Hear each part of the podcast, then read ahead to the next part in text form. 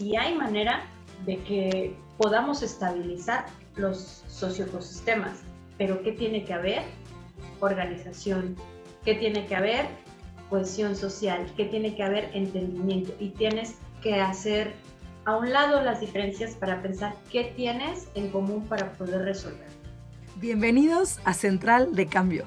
Yo soy Mel Beitia de Vive Sin Basura y este espacio fue creado para cuestionarnos qué y cómo consumimos. Este espacio busca inspirarte, cuestionarte, pero sobre todo darte ese pequeño empujón para que logres hacer cambios en ti y en tu entorno que beneficien al planeta. Quiero adentrarme junto contigo en la posibilidad de soñar y construir un mundo más limpio, más justo y mucho más feliz.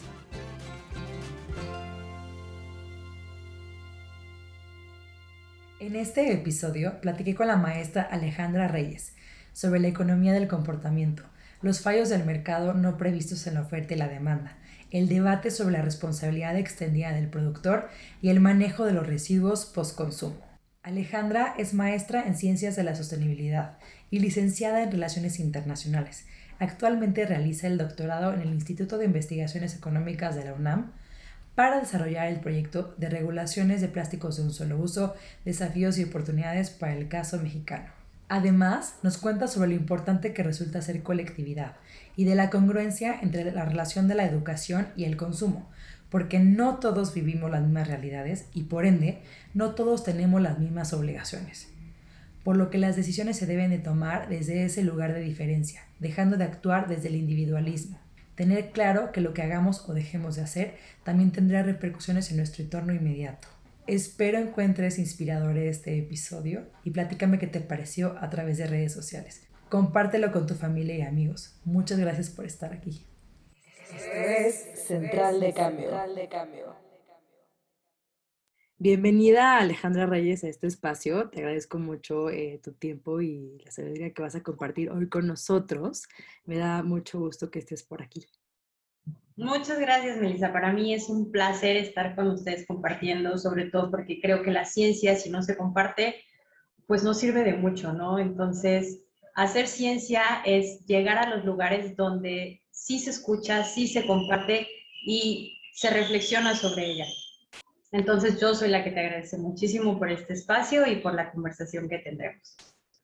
Genial, me gustaría eh, empezar con algo como un poco más personal quiero que me platiques eh, dónde empieza este camino en donde te empiezas a cuestionar eh, la importancia de, estudiar eh, una ciencia y que está enfocada en la sostenibilidad. ¿Cuál fue ese momento en el que dijiste, tengo que, empezar a, encaminarme hacia allá?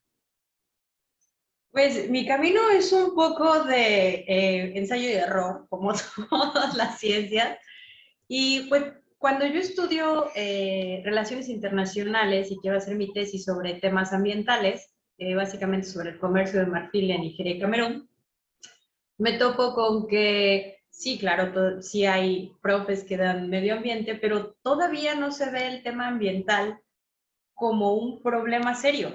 Entonces, yo llegué con mi tema de tesis y le dije a una autoridad en ese momento de la facultad, oye, quiero hacerlo sobre esto. Y me dijeron, eso no es sujeto de las relaciones internacionales. Y entonces yo empecé a buscar y a buscar y a buscar quién me pudiera asesorar. Llegué afortunadamente con eh, un asesor que me dice, sí, este, te puedo asesorar y lo vamos viendo desde el lado económico. ¿no? Entonces yo desde la licenciatura siempre me perfilé para abordar el tema del el ambiente desde la economía. Luego eh, me titulo, empiezo a trabajar en Cámara de Diputados, eh, ahí era asesora de prensa y pues no veía mucho temas del ambiente, pero algo en mí me decía, no estás satisfecha, tienes que regresar a lo tuyo.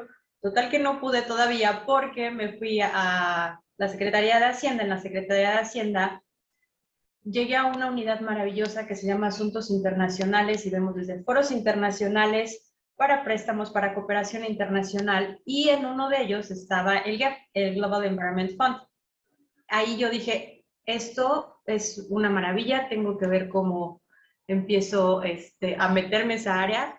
Definitivamente con la preparación que tenía todavía no era capaz de poderme sentar en una silla para hablar sobre esos temas y es cuando decido meterme a la maestría en ciencias de la sostenibilidad que acababa de empezar en la UNAM, yo fui la primera generación en tomar la maestría y bueno, pues era un mundo totalmente nuevo, era justo la interdisciplina y sí veías cómo convergía el pensamiento social con el pensamiento eh, biológico, social, ambiental, era maravilloso. A mí me costó mucho porque yo ya había dejado hace algunos años la academia y retomarlo fue un reto, pero siempre te encuentras a personas que te abrazan, te acompañan y empiezan a hacer un grupo estudio padre. Y así fue como me encaminé. Eh, también encontré un asesor maravilloso, que es el actualmente el coordinador del posgrado, el doctor Alonso Aguilar, al quien le agradezco muchísimo el apoyo, la guía. Él es mi maestro en economía y bueno, el de todos los de la generación, de mi generación.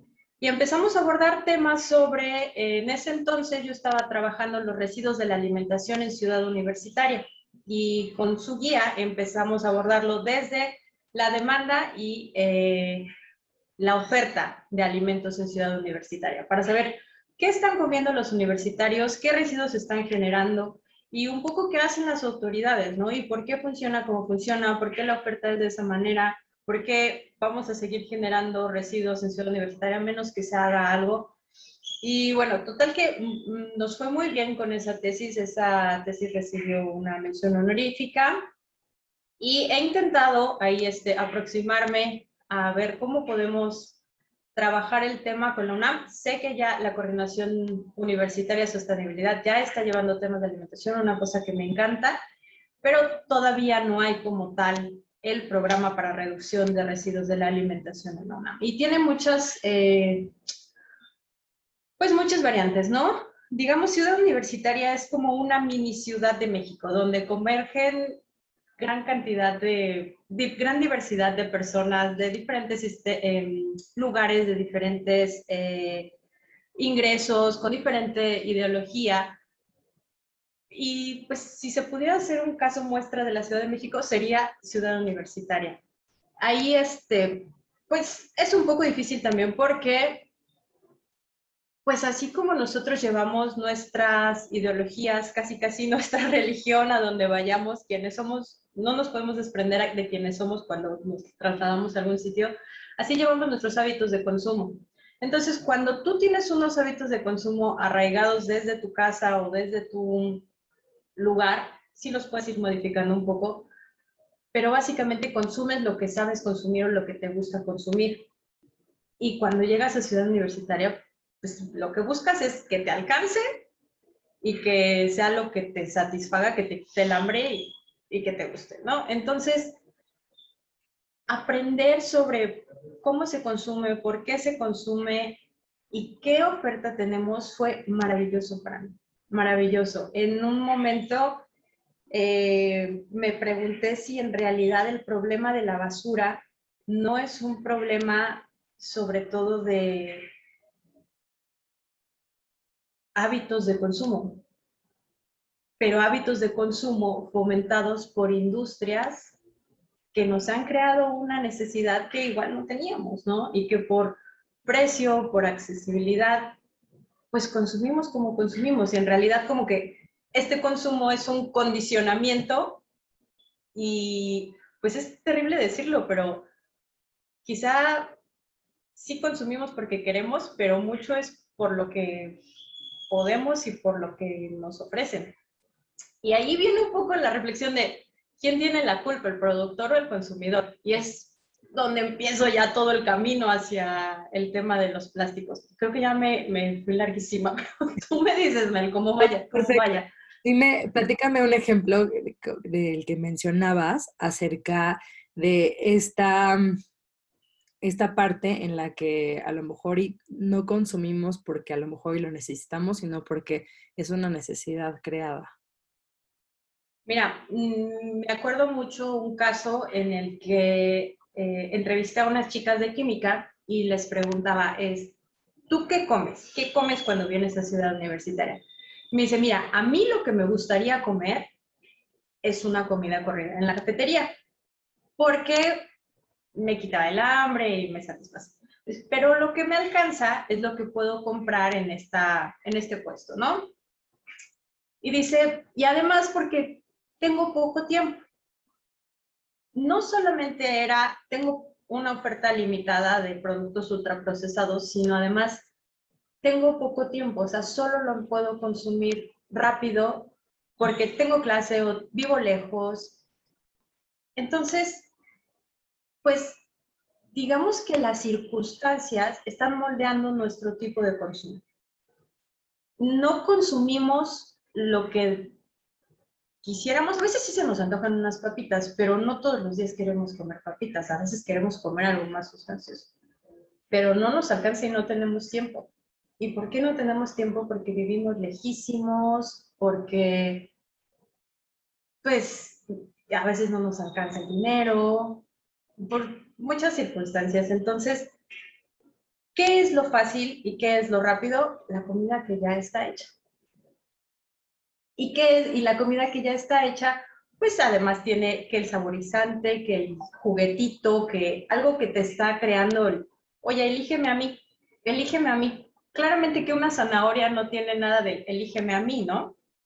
Una zanahoria la comes por convicción porque dices, me va a servir para la vista, me sirve para la piel, me sirve para el sistema digestivo, pero no, no tiene nada que diga, elíjame a mí, como, pues no sé, estos panecitos que traen el, el, muñequito, las papitas que traen el tazo, que sea, bueno, creo que ya ni se usan los tazos. Pero ese, mm, ese proceso de convencimiento de un producto en el cual tú dices, me decanto por esto, tiene que ver mucho con la economía del comportamiento. La economía del comportamiento son estos pequeños como codazos para que tú elijas algo. Hay, un estudio que se hizo en una, en una escuela primaria de Estados Unidos, que, que me encanta esto porque los niños llegaban y en la barra lo que tenían, lo primero que había eran las papas fritas, los dulces, lo rico, ¿no? Entonces, los niños cada vez que iban a comprar su, su desayuno, su comida, se abalanzaban sobre los dulces. Y entonces, las autoridades vieron que toda la comida orgánica, que toda la ensalada, que toda la fruta se quedaba, se quedaba, se quedaba y, había una cantidad inmensa de eh, residuos. Y dijeron, oye, este, vamos a hacer una campaña de alimentación y decirles que lo mejor en el mundo es comer lo orgánico. Y entonces los niños, no, pues bravo, qué bien, no, y los vamos a llevar a ver cómo se cultiva. No, los niños maravillados, las lombrices, el proceso de cómo germina el frijolito, felices, ¿no? Y entonces llegaban a la cafetería y lo mismo. Oye, pero ¿por qué si a los niños ya les dijimos que lo máximo son los frijolitos y la comida orgánica?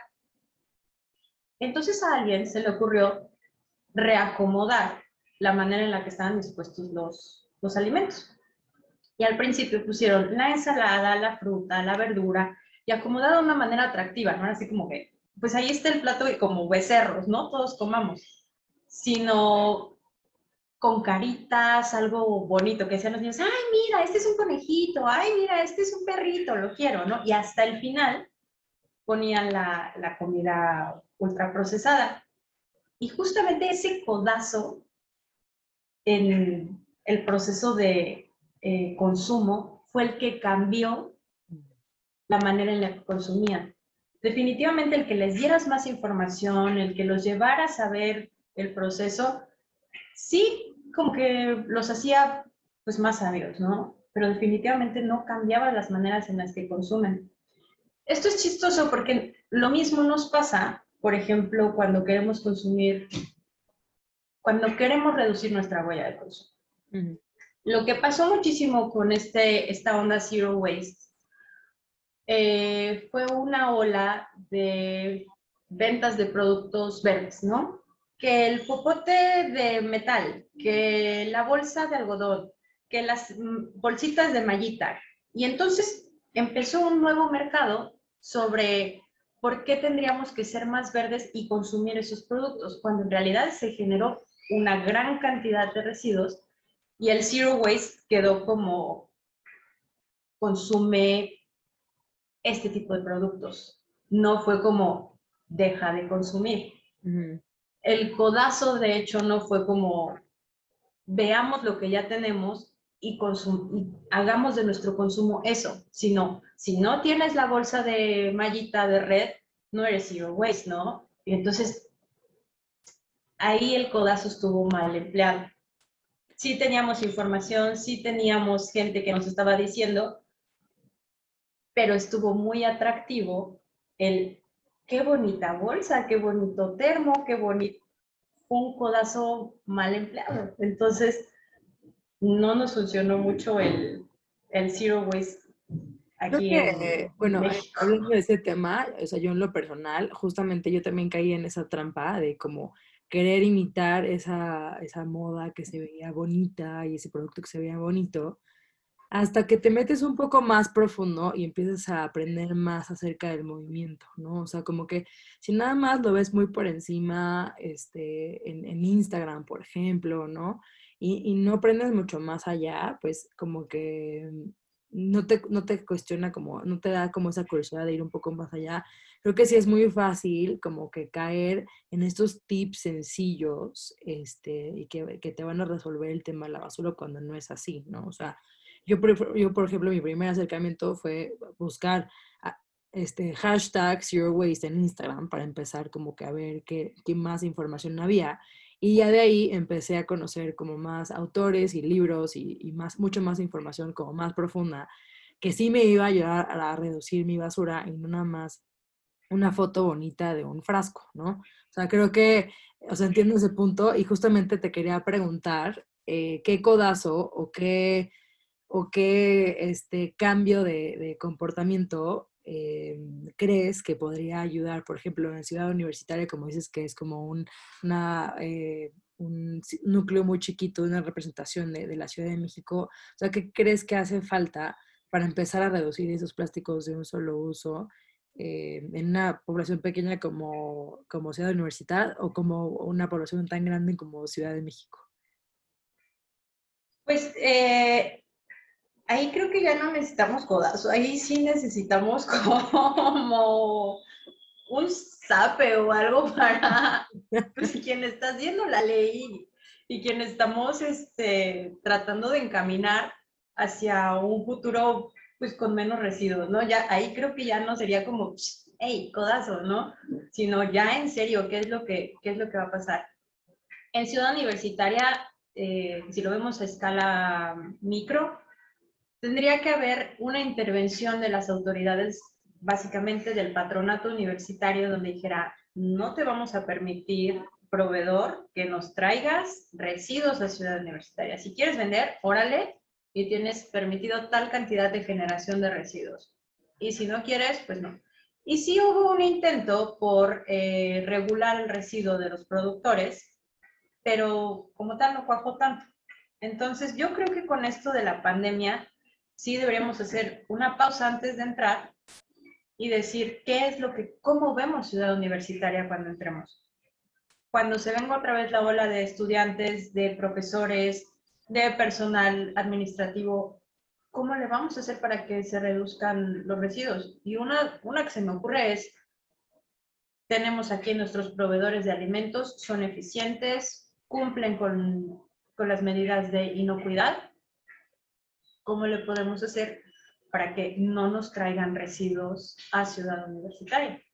Yo no, ellos sabes que tienes un límite. O sea, y ahí va mucho la vigilancia y el compromiso. Y eso, el problema es que cuesta dinero. Si lo trasladamos al tema de ciudades, grandes ciudades como Ciudad de México, se nos viene un problema no solamente de lo que cuesta, sino a quienes quieres eh, multar o a quienes quieres mm, que se hagan responsables de los residuos.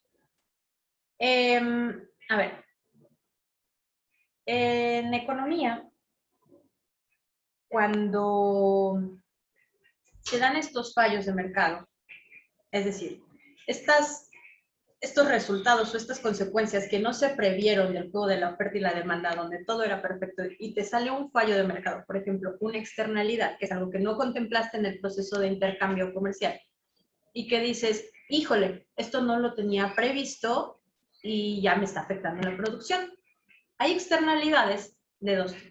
Una externalidad que se llama positiva y una externalidad negativa. La externalidad positiva, te voy a poner un ejemplo tú tienes un huerto de naranjas y tu huerto está maravilloso, tú produces naranjas y es lo máximo. Y al lado de ti hay alguien que produce miel.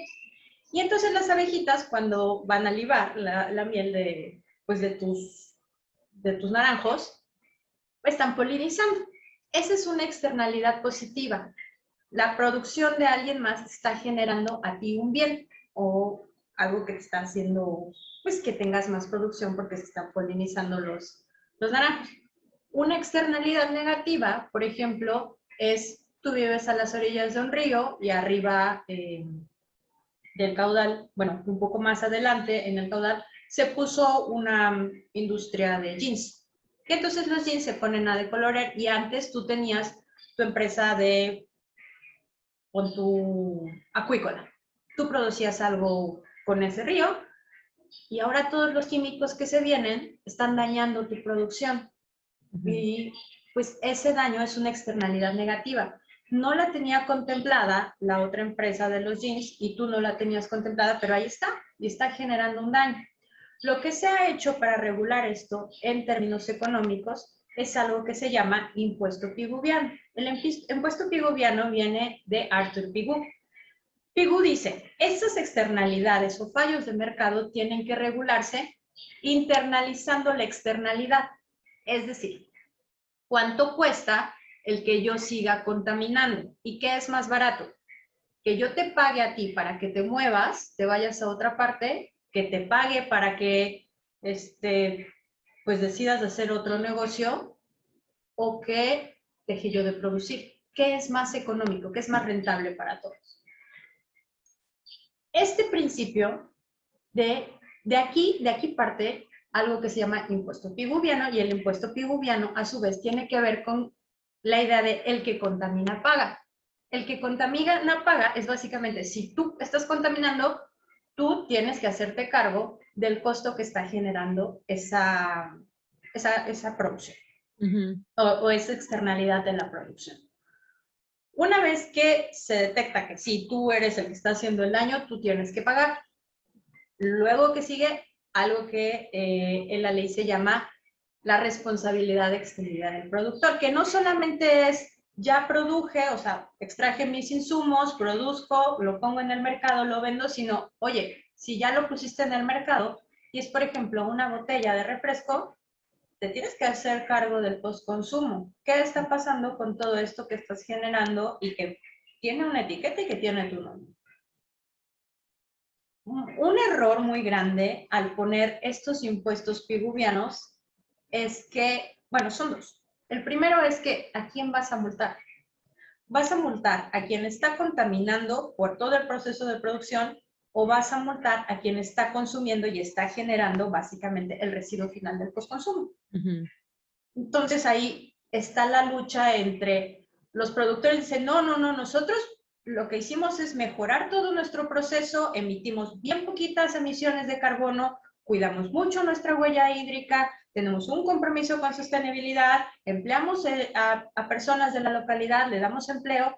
Nos, esa no es nuestra responsabilidad, la responsabilidad es el del consumidor que viene aquí, compra su botella y lo dispone donde quiera y entonces va al mar él es el que está matando a las tortugas, ¿no?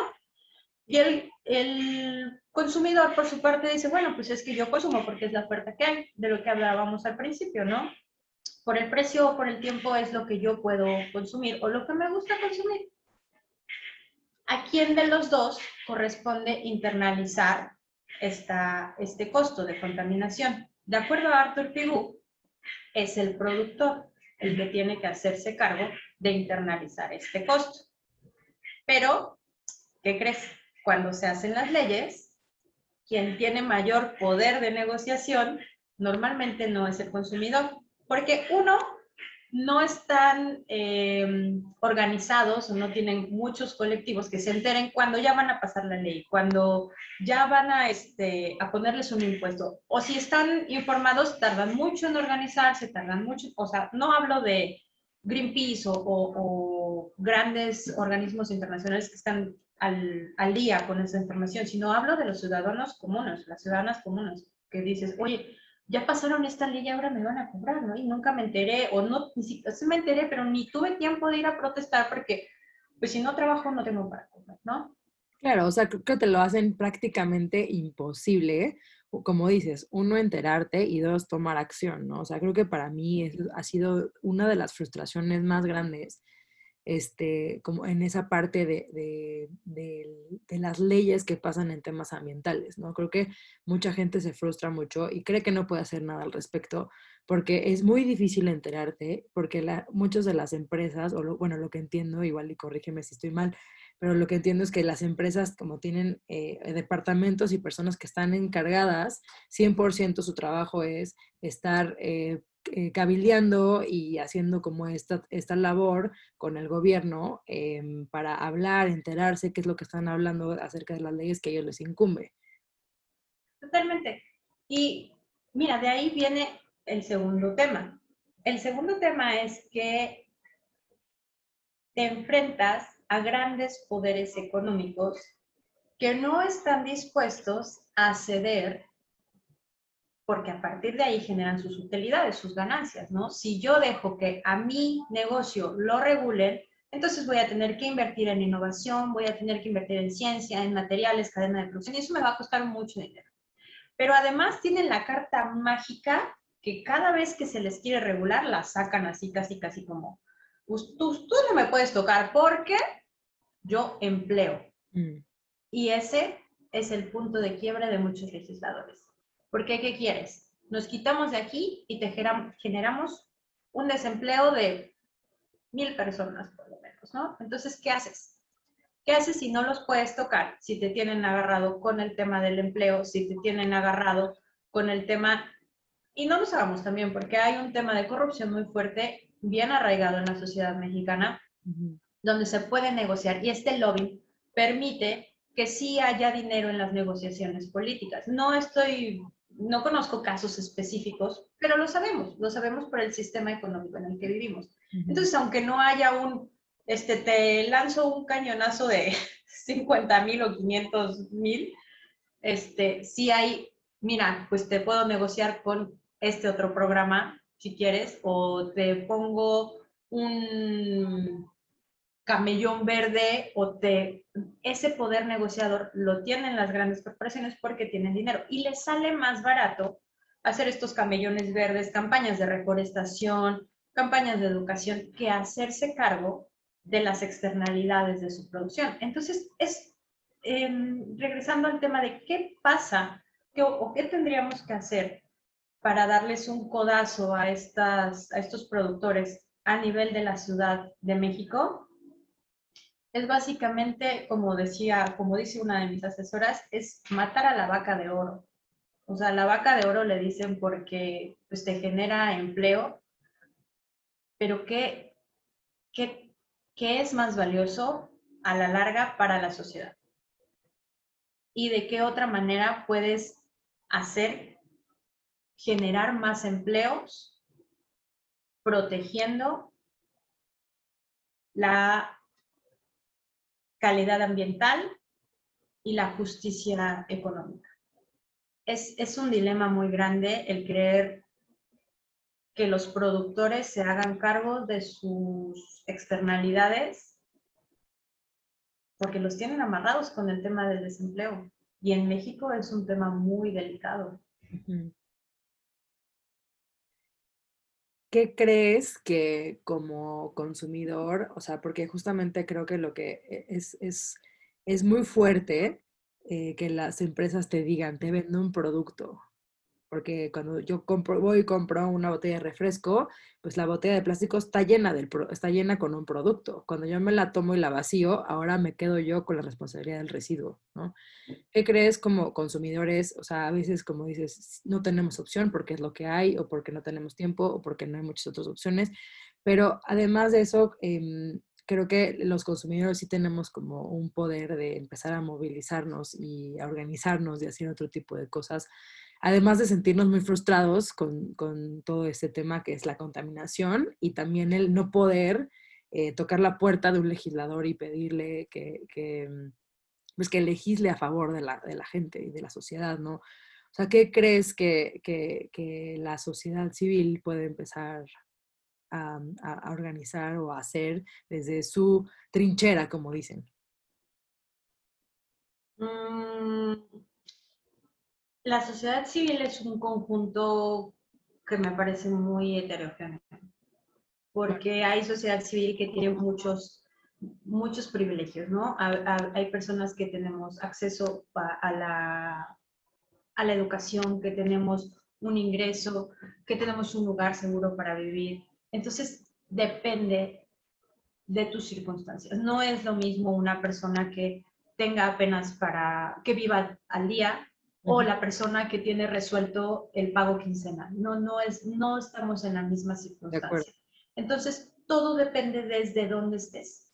Si tú tienes el privilegio de tener la educación, tener la ciencia, tienes que hablar, tienes que difundir, tienes que tener un compromiso con la sociedad para mostrar qué es lo que no está funcionando y dónde va. Y, también tienes que fijarte en tu consumo y predicar, tener congruencia sobre, si yo estoy hablando sobre plásticos de un solo uso, sería un poco incongruente pues que me la pasara pidiendo en línea todo o que me fuera a comprar y que trajera las bolsas de plástico y que me fuera al súper y que trajera más y más bolsas de plástico y ultraprocesados. Depende quién seas y depende tus posibilidades. Entonces, depende de cada quien. Lo importante es fijarnos en el entorno. ¿Qué tenemos en nuestro entorno? No es lo mismo lo que yo veo cuando salgo que lo que ve una persona, no sé, de eh, el Pedregal o la persona de los Pedregales de Santo Domingo. No, no es lo mismo Jardines del Pedregal que Pedregal de Santo Domingo. ¿Qué tenemos alrededor? Lo que tenemos alrededor puede ayudarnos a pensar cómo podemos mejorar. Nuestro servicio de recolección de residuos, por ejemplo, es muy eficiente en las zonas de altos ingresos, muy eficiente. Y entonces las, personas pues se, se, ponen más las pilas, ¿no? Entonces se paran por vidrio, cartón o lo llevan a centros de reciclaje muy bonitos. En otras colonias no está esa posibilidad. Y pues se quedan con la basura semanas. ¿Qué es lo que puedes hacer? Lo que puedes hacer básicamente son escritos a tu, a tu alcaldía para que recojan la basura. ¿Qué otra cosa puedes hacer? Separar. ¿Qué otra cosa puedes hacer? Organizarte. Depende de dónde estés, depende de tus posibilidades y también tener en cuenta que la gente que vive el problema es la que más sabe sobre por qué y cómo se podría resolver. ¿Por qué se genera el problema?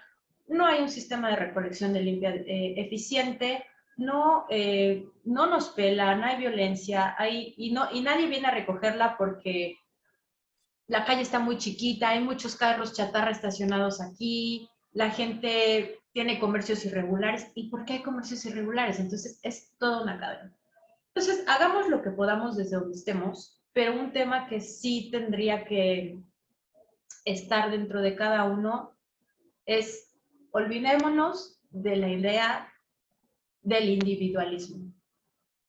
Porque si tú piensas individualmente y piensas que solamente a ti te afecta el problema de basura, que solamente a ti te está afectando el que te quieran legislar o que te quieran imponer un impuesto a la producción, eh, esta desarticulación de la sociedad es lo que nos ha llevado a la indiferencia. Entonces, pensar en que no eres la única y no eres el único y que si no actúas, probablemente estas repercusiones te van a llegar. Y como lo hemos visto, o sea, al principio esta desterritorialización de la industria del norte global al sur global, todos pensaban, ay, qué fácil, ¿no? Ya nos, arreglamos del problema de las leyes ambientales que están bien duras en el norte global.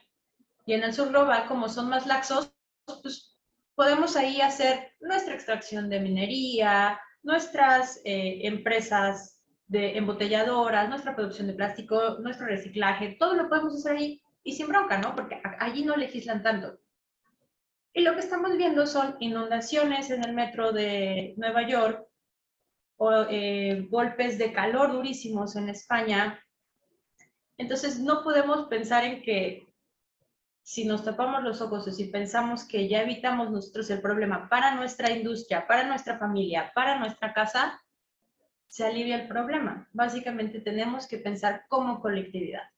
Pensar en que si yo no separo mi basura, efectivamente me va a afectar a mí y me va a afectar a mí y a mi vecino. Y si mi vecino tampoco lo hace, me va a afectar a mí. Entonces sí pensar en esta relación que tiene que haber en la sociedad, que no puede seguir y que ha sido fomentada por el libre mercado. El libre mercado pensando en que el individualismo nos va a llevar a un lugar mágico de la economía donde mientras tú busques tu satisfactor y tu máxima utilidad, las leyes de la oferta y del mercado se van a autorregular para darte el equilibrio que necesitas igual que el producto. Y eso no es cierto. Y no es cierto porque ya lo vimos con las fallas de mercado. Los economistas viven en un ideal, en este, en este mundo donde todo está perfecto, donde quieren llegar, pero no, no hemos llegado. Y ese, ese, es, ese es un problema y creo que sí tendríamos que pensar desde allí podemos hacer muchas cosas, pero... Lo que dices, además de que no consideran los, los, los límites del, del, planeta, ¿no? O sea, que no vivimos en un planeta donde hay recursos infinitos este, y, y la economía pues no puede seguir creciendo, creciendo, creciendo, creciendo infinitamente. Ese, ese fue un debate que se dio en 1980, en 1972 con Limits to Growth, los límites al crecimiento de... Eh, de Meadows, cuando se, nos ponemos a reflexionar por primera vez que ya no hay manera de que la economía crezca de la manera que estaba creciendo. ¿Por qué? Porque hay restricciones. Por primera vez empezó a hablar de escasez, en serio. ¿Sabes qué? Si tú, si tú estás dedicado a la, a la industria acerera, se te va a acabar para 2020. Oye, pero ¿por qué se me va a acabar? Pues por la manera en la que estás consumiendo. Oye, pero no hay otra manera de hacer más acero. Sí, hay sustitutos, pero el acero como tal se va a acabar.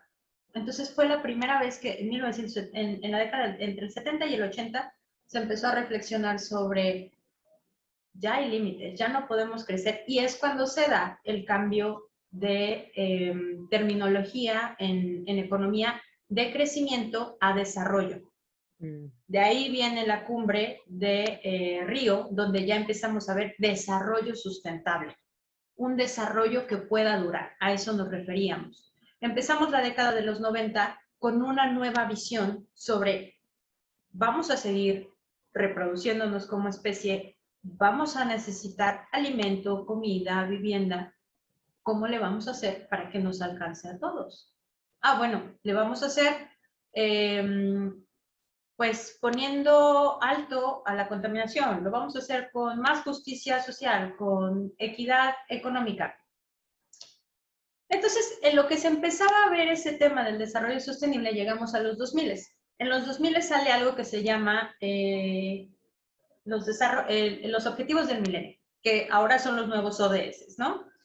En los primeros eh, objetivos del milenio era, vamos desde Naciones Unidas vamos a impulsar modelos de desarrollo, uno, que se derramen en toda la sociedad y que tengan en cuenta que hay impactos en la naturaleza que nos están afectando y que si no controlamos va a ser una catástrofe, ¿no?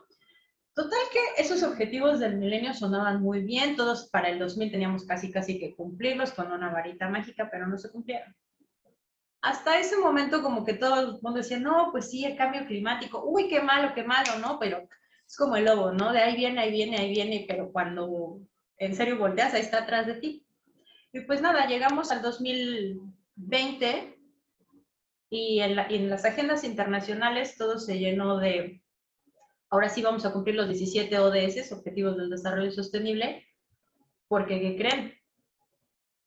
Está incrementando el nivel del mar. Y los primeros que alzaron la mano fueron los países insulares. Los dijeron, oigan, si a ustedes no les interesa el que se eleve un centímetro más el nivel del mar, pues está muy bien, ¿no? Nada más que aquí se nos desaparece la isla.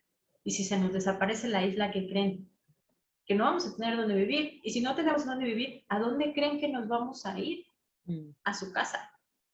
Entonces, estos países insulares son los que más han puesto, eh, los que más han tomado el micrófono para decir, esto es un problema serio y va a desencadenar refugiados ambientales y va a desencadenar, ya está desencadenando incluso problemas económicos, porque personas que tenían su industria pues a las orillas del mar están viendo cómo avanza el nivel del mar y están perdiendo sus, eh, sus activos.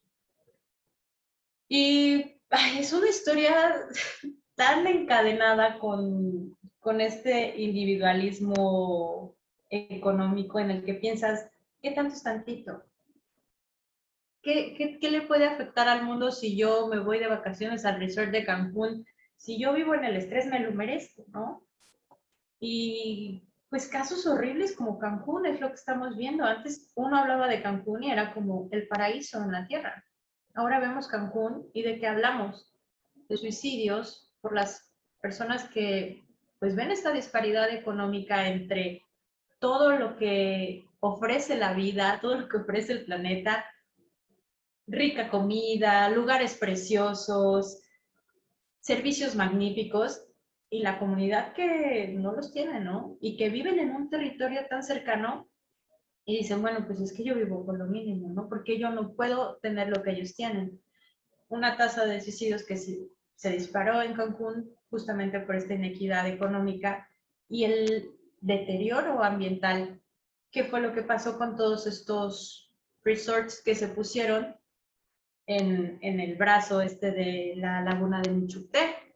Pues padrísimo, pero ¿dónde estaban poniendo todas sus aguas residuales? Pues básicamente en, el agua donde se bañaban los turistas. Y eso es, es trágico, trágico lo que está pasando en Cancún.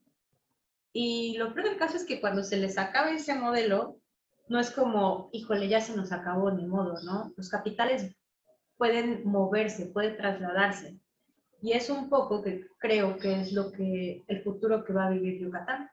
En Yucatán hay un proyecto sobre la ampliación del puerto Progreso para hacer un canal de mayor profundidad en el que quepan embarcaciones muy grandes. Estas embarcaciones, además de traer mercancías, lo que van a traer es turismo y pues una derrama económica importante para la región, pero también que van a traer, van a traer ganas de comer, ganas de consumir y ese consumo y pues esas ansias de poder pasear y ver la naturaleza es lo que va a acabar con, la región. Básicamente le va a pasar lo mismo que a Cancún y pues sí vemos cómo los capitales se están trasladando y lo grave de esto es que, como, bueno, lo grave no, a Yucatán casi no nos llega el, el sargazo. El sargazo llega sobre todo a la parte de Quintana Roo. Nosotros como estamos a la vueltita, no nos llega tanto el sargazo. Gran parte del turismo en Cancún y en Quintana Roo se ha perdido por el sargazo. Pero adivina dónde está creciendo el, el turismo. Pues en las aguas claras del Caribe que todavía pues tienen playas libres de sargazo sin este olor a podrido. Es, son temas, no sé, ya, ya terminé hablando de, de turismo, pero son temas que van encadenados. Son temas que, que, empiezan con, ¿por qué mis decisiones como productor, como consumidor importan? Pero no importan para mi propio beneficio, importan para todos. Si yo no regulo, si yo sigo consumiendo, si yo mm, no hago caso o me es indiferente el otro, no hay manera de, mejorar. Como decía Juan Rulfo, o nos salvamos todos juntos o nos hundimos separados. Entonces, mm, ¿hay, ¿hay esperanzas? Por supuesto que hay esperanza. Hay esperanza con los colectivos, hay esperanza con las organizaciones. ¿Y de qué nos habla eso? Nos habla de cohesión social, nos habla de organización, nos habla de vamos a olvidarnos de nuestras diferencias y vamos a pensar qué tenemos en común para poder resolver. Y de ahí un montón de ejemplos te vienen, o sea, la, la mujer que ganó el Premio Nobel de Economía, Eleonora Ostrom, parte de la, de la teoría de los bienes comunes y desafía a, a la tragedia de los comunes de Harding para decir, sí hay manera de salvarlos, sí hay manera de regular los recursos comunes, sí hay manera de que podamos estabilizar los socioecosistemas. Pero ¿qué tiene que haber? Organización. ¿Qué tiene que haber? Cohesión social. ¿Qué tiene que haber? Entendimiento. Y tienes que hacer a un lado las diferencias para pensar qué tienes en común para poder resolver. Entonces, eso es lo que no se ve todavía en el Congreso, eso es todavía lo que no se ve con las leyes, eso es todavía lo que no se ve con los empresarios, que siguen pensando en esta idea individualista de ganancia, cuando, mira, se pueden mudar a Europa, a París, a Ottawa, donde quieran. Finalmente el cambio climático los va a alcanzar a ellos, y si no es a ellos, a sus hijos o a sus nietos. Básicamente lo que están haciendo es generando una tragedia para la humanidad. Y si no hay esa sensibilidad, no va a haber, no va a haber cambios significativos. Totalmente de acuerdo. Em, me gustaría que me platiques, eh, así como, ok, nada más hablando de, las personas que están en posibilidad de tomar acción, em, porque están en una posición de privilegio, seguramente. Em, ¿Qué acciones? O sea, porque muchas veces creo que hay dos, dos partes, ¿no? Una que es como eh, las acciones individuales que tú puedes hacer, pero me interesa más que, que si puedes como platicar un poco más de qué acciones eh, podemos hacer para empezar a presionar a los senadores, por ejemplo, o los legisladores o, incluso al presidente, para que empiecen a, legislar y a...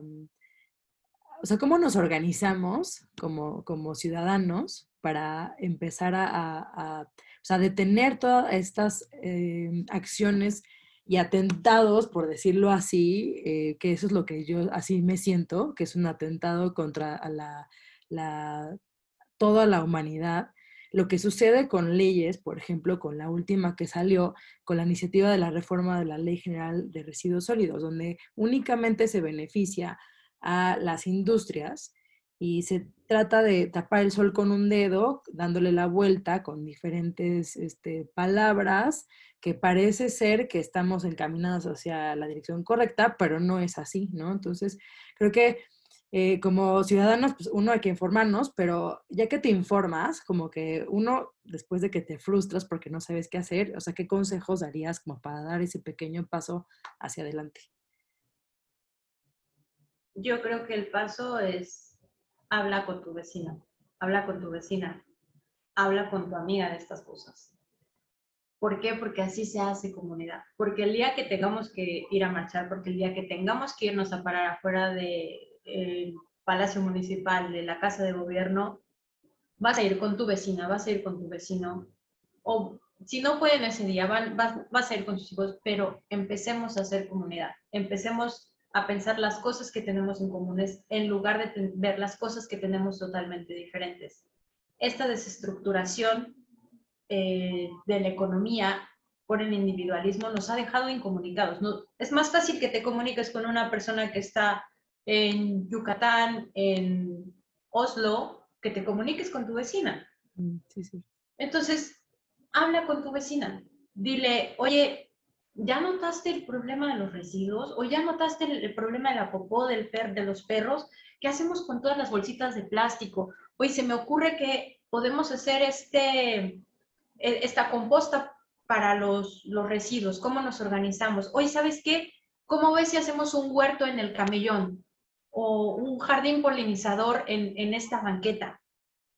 Muchas veces la gente está muy ocupada, tiene muchas cosas en la cabeza, pero una vez que, esto es un, codazo, este, una vez que ven que ya funciona algo, dicen, oye, a mí me gustaría que mi hijo o que mi hija fuera a aprender de las abejitas. ¿Cómo, ¿Qué necesitas? ¿Necesitas palas? Yo tengo en mi casa unas palas, necesitas unas tablitas.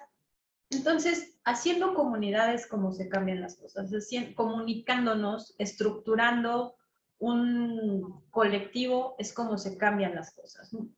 Puede ser que si no quieres hablar con tu vecina mal, que está ahí al lado, pero, pues habla con él de enfrente, ¿no? O, o, pues si nadie te quiere seguir, un día hazte el espacio y ve tú a hacer tu jardín polinizador y pones un letrero, sabes que el próximo, el próximo sábado voy a estar aquí igual por si alguien quiere venir. Y así vamos a ir cambiando las cosas, haciendo, haciendo comunidad. No hay manera de hacerlo solos o solas, no hay manera de que de repente los empresarios o los productores digan, eh, ya no quiero ganar dinero, ya tengo suficiente, ya lo que quiero es salvar el mundo. Digo, sí, cuando llegas al nivel de Bill Gates, ¿no? Que ya, o sea, te acabaste todos los recursos de mineros y ya dijiste, ya tengo tanto dinero que ya lo que quiero es este salvar a la gente de la malaria. Sí, pero ¿cuánto tuviste que haber ganado para llegar a ese momento, no? O sea, no, y los que no, están dispuestos nunca a ceder. Nunca. sí. ¿me entiendes? Sí, sí. Entonces, entonces, pues ese es mi consejo. Se hace, que se haga comunidad, que se hagan estos proyectos, que pienses, que pienses un poco en los demás, que pienses un poco en, ¿y qué va a pasar si yo dejo aquí estas botellas? ¿Qué tal que llegan unos mosquitos y le pican a mi vecino? O qué tal que se hace un agua ahí horrenda y se hacen unos mosquitos y vienen y le transmiten el chikungunya o el dengue a, mi abuelita. Entonces, pensemos en, alguien más. Eh, me encanta esta, esta mm, nueva ola que es como piensa en ti mismo y trabaja en ti y trabaja en tu interior. Está muy padre, está muy padre. Me gusta que trabajemos en nosotros mismos. Pero oye, los seres humanos necesitamos de los demás para vivir. Y en esta pandemia lo hemos probado una y mil veces. O sea, qué bueno que muchos tuvimos el privilegio de no poder, no asistir a nuestros trabajos porque teníamos que guardarnos. Pero quienes tuvieron que salir, de ellos dependíamos, de los agricultores, de los repartidores, de los cocineros, de los transportistas. Necesitamos de todos. Entonces, si tienes el privilegio de estar en la casa, piensa en los demás. Si un día llega el repartidor a tu casa, estás viendo que hace mucho calor, ofrécele un vaso de agua. Si estás viendo que eh, el mensajero se tardó 30 minutos más y estaba lloviendo, bueno, no pasa nada, ¿no? O sea... Que no lo castigues por... De nada nos, nada nos cuesta hacer, hacer este un mejor planeta a veces sí hacemos el berrinche y nos enojamos y todo, pero hay personas que puede que tengan circunstancias mucho más difíciles y lo están intentando. Entonces, intentémoslo todos juntos, hagamos comunidad, sumémonos a los proyectos cuando podamos sumarnos y hablemos de estas cosas, porque el no hablarlas, el no informarnos es como, no existen, no está pasando. Mm. Pues sí, o sea, los, los españoles se la están pasando mal, pero pues qué pena por ellos, ¿no? No, somos todos, somos todos juntos. ¿Cómo, cómo podemos, además de hacer comunidad y hablar con la vecina y, estos tips que, que platicabas, creo que esa parte del individualista es bien difícil como romper con ella, ¿no? O sea, porque justamente nos enseñaron a, a ganar, a ser el primero, a competir, este, mm, a, que yo soy mejor que el otro. Eh, y, yo sé que, o sea, tú no tienes ningún tipo de background de, de, de espiritualidad ni ese tipo de cosas. Más bien eres científica.